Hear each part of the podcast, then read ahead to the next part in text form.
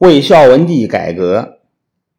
自从魏太武帝被宦官杀死后，北魏政治腐败不堪，不断引起北方人民的反抗。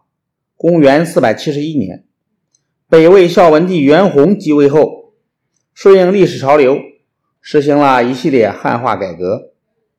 公元四百九十三年，元宏召集满朝文武商议政事，他提出要动员北魏所有军力。南征南方的齐国，这一提议无疑是一时激起千重浪，马上就招来了众多大臣的反对。镇城王元成是孝文帝的叔父，在朝廷里有很高的威望，他从朝廷利益出发，坚决反对此次南征。孝文帝见没有人支持他的建议。非常生气，宣布退朝。散朝之后，孝文帝在后殿对任城王元成交了底儿。他说：“你以为我真的要南征吗？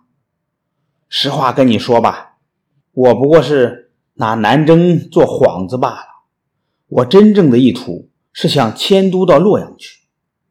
我们这里不是用武的地方，不适应。”改革政治，现在我要移风易俗，非得迁都不可，所以我就想出来这个主意，让他生米煮成熟饭再说。袁成这才恍然大悟，他佩服孝文帝的英明果断，当即赞成孝文帝的决策。有了任成王的支持，孝文帝的主张就可以实行了。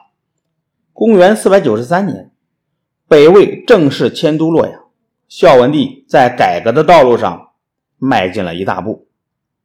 穆泰等元老重臣眼见孝文帝最新改革，担心对自己不利。他们知道太子元询留恋故都平城，就撺掇太子说服孝文帝打消改革计划。孝文帝得知太子有回平城的打算。怕自己死后改革会半途而废，就决定废掉元勋的太子身份。后来又有人报告孝文帝，说元勋与一些元老旧臣联络密切。孝文帝便一不做二不休，干脆派人把元勋毒死了。在孝文帝为改革旧制杀掉太子这一年，穆泰等人。联合东陵王袁思玉、代郡太守袁真、阳平侯贺赖头等，从平城起兵反叛。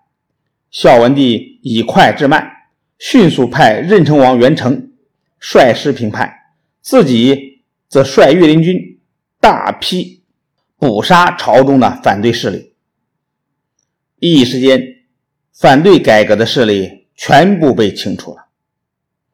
孝文帝平定了穆泰等人的政变后，出台了一系列改革措施，比如改用汉人的姓，他带头将拓跋姓改为元姓，改说汉话，三十岁以下的人和上朝奏事的官员都必须说汉话，改穿汉装，和汉人通婚，采用。汉族封建制度等等，北魏孝文帝大胆推行汉化改革，使北魏的政治经济焕然一新，促进了鲜卑族和汉族的大融合。